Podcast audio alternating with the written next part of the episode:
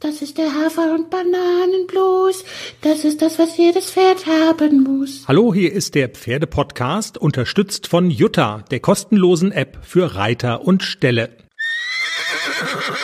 Und schwupps, ist es schon wieder Ende der Woche und Zeit für die Mini-Ausgabe des Pferdepodcasts, der Teaser auf die Sendung am Montag. Ähm, Jenny, es ist zu niedlich. ACDC ist verliebt. er hat sich schon wieder umentschieden. Er hat schon wieder andere Damen am Wickel. Ehrlich? Ja.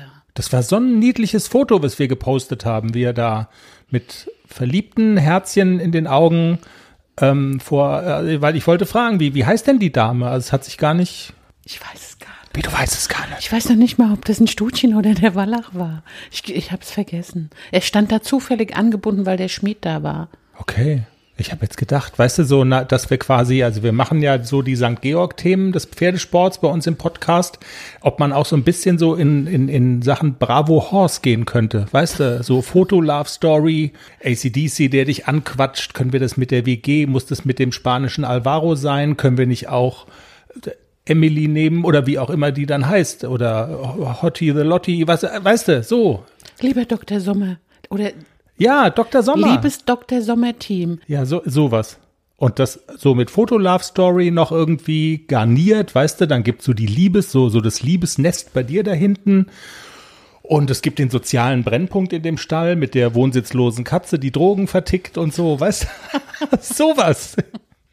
Also, es wird lustig bei uns in der Sendung am Montag. Es wird aber auch sehr, sehr ernst. Wir sprechen über den schweren Herpesvirus-Ausbruch in Spanien und wir haben Dr. Susanne Müller als Gesprächspartnerin bei uns zu Gast. Sie ist vom Pferdegesundheitsdienst in Baden-Württemberg und sie wird darüber berichten, was dieser Herpesausbruch eigentlich für Reiterinnen und Reiter in Deutschland bedeutet schlimme Sache, was da passiert ist. Das ist richtig. Also man, man kann einen Herpesausbruch auch nur dann ermessen und das Drama, wenn man den in irgendeinem Ausmaß mal selber miterlebt hat. Das Schlimme ist, wenn, wenn der Erregerdruck so hoch wird, wie es jetzt in Valencia wohl der Fall ist, dann bleibt einem tatsächlich nichts weiter, als abzuwarten, wie schlimm es wird. Wir haben keine Möglichkeit, effizient therapeutisch einzugreifen wenn die Infektion tatsächlich gesetzt ist. Und man kann da nur versuchen, durch begleitende Maßnahmen und durch gutes Management und durch intensivste Betreuung zu hoffen, dass man das einzelne Pferd retten kann. Und es ist auch nicht vorherzusagen, welches Pferd jetzt wie schwer erkranken wird.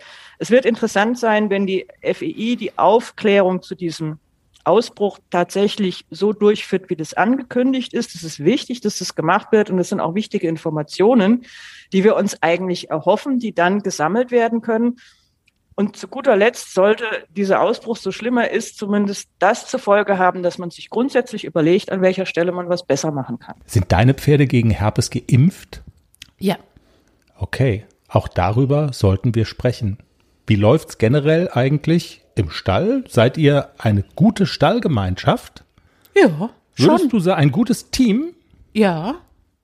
Also ich freue mich jeden Tag auf die Stunden im Stall.